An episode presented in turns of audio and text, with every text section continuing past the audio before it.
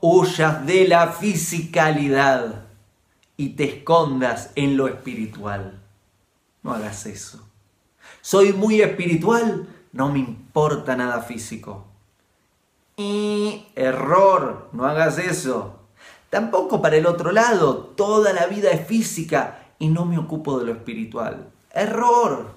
No somos seres espirituales y no somos seres físicos, somos seres divinos.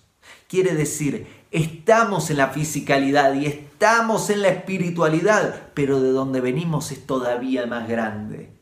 Si estás en un mundo físico, no es un accidente, no huyas. Si estás en un mundo físico, esto quiere decir que tenés que hacer algo en este mundo físico. Y ahí sí, las herramientas espirituales, pero no para huir y quedarte en la espiritualidad no involucrada, no involucrado con el mundo físico, sino para agarrar las herramientas necesarias y aplicarlas en el mundo físico y actuar y mejorarte a vos y mejorar a la porción del mundo que te toca.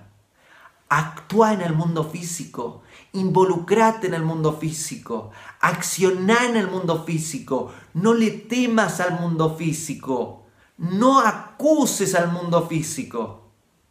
Un teléfono puede ser utilizado para grandes ayudas y para grandes maldades.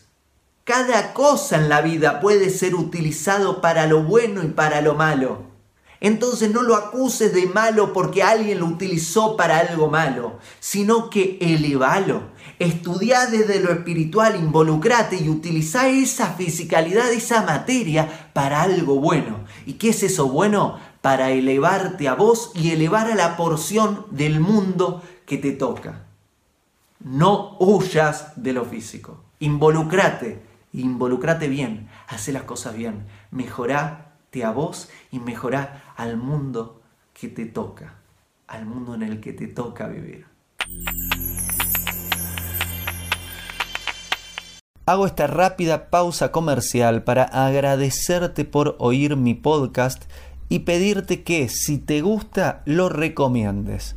Si te gustaría adquirir alguno de mis libros, podés encontrarlos en su formato físico y digital en Amazon y en su formato audio en Audible. Gracias y que continúes disfrutando del contenido que tengo para vos.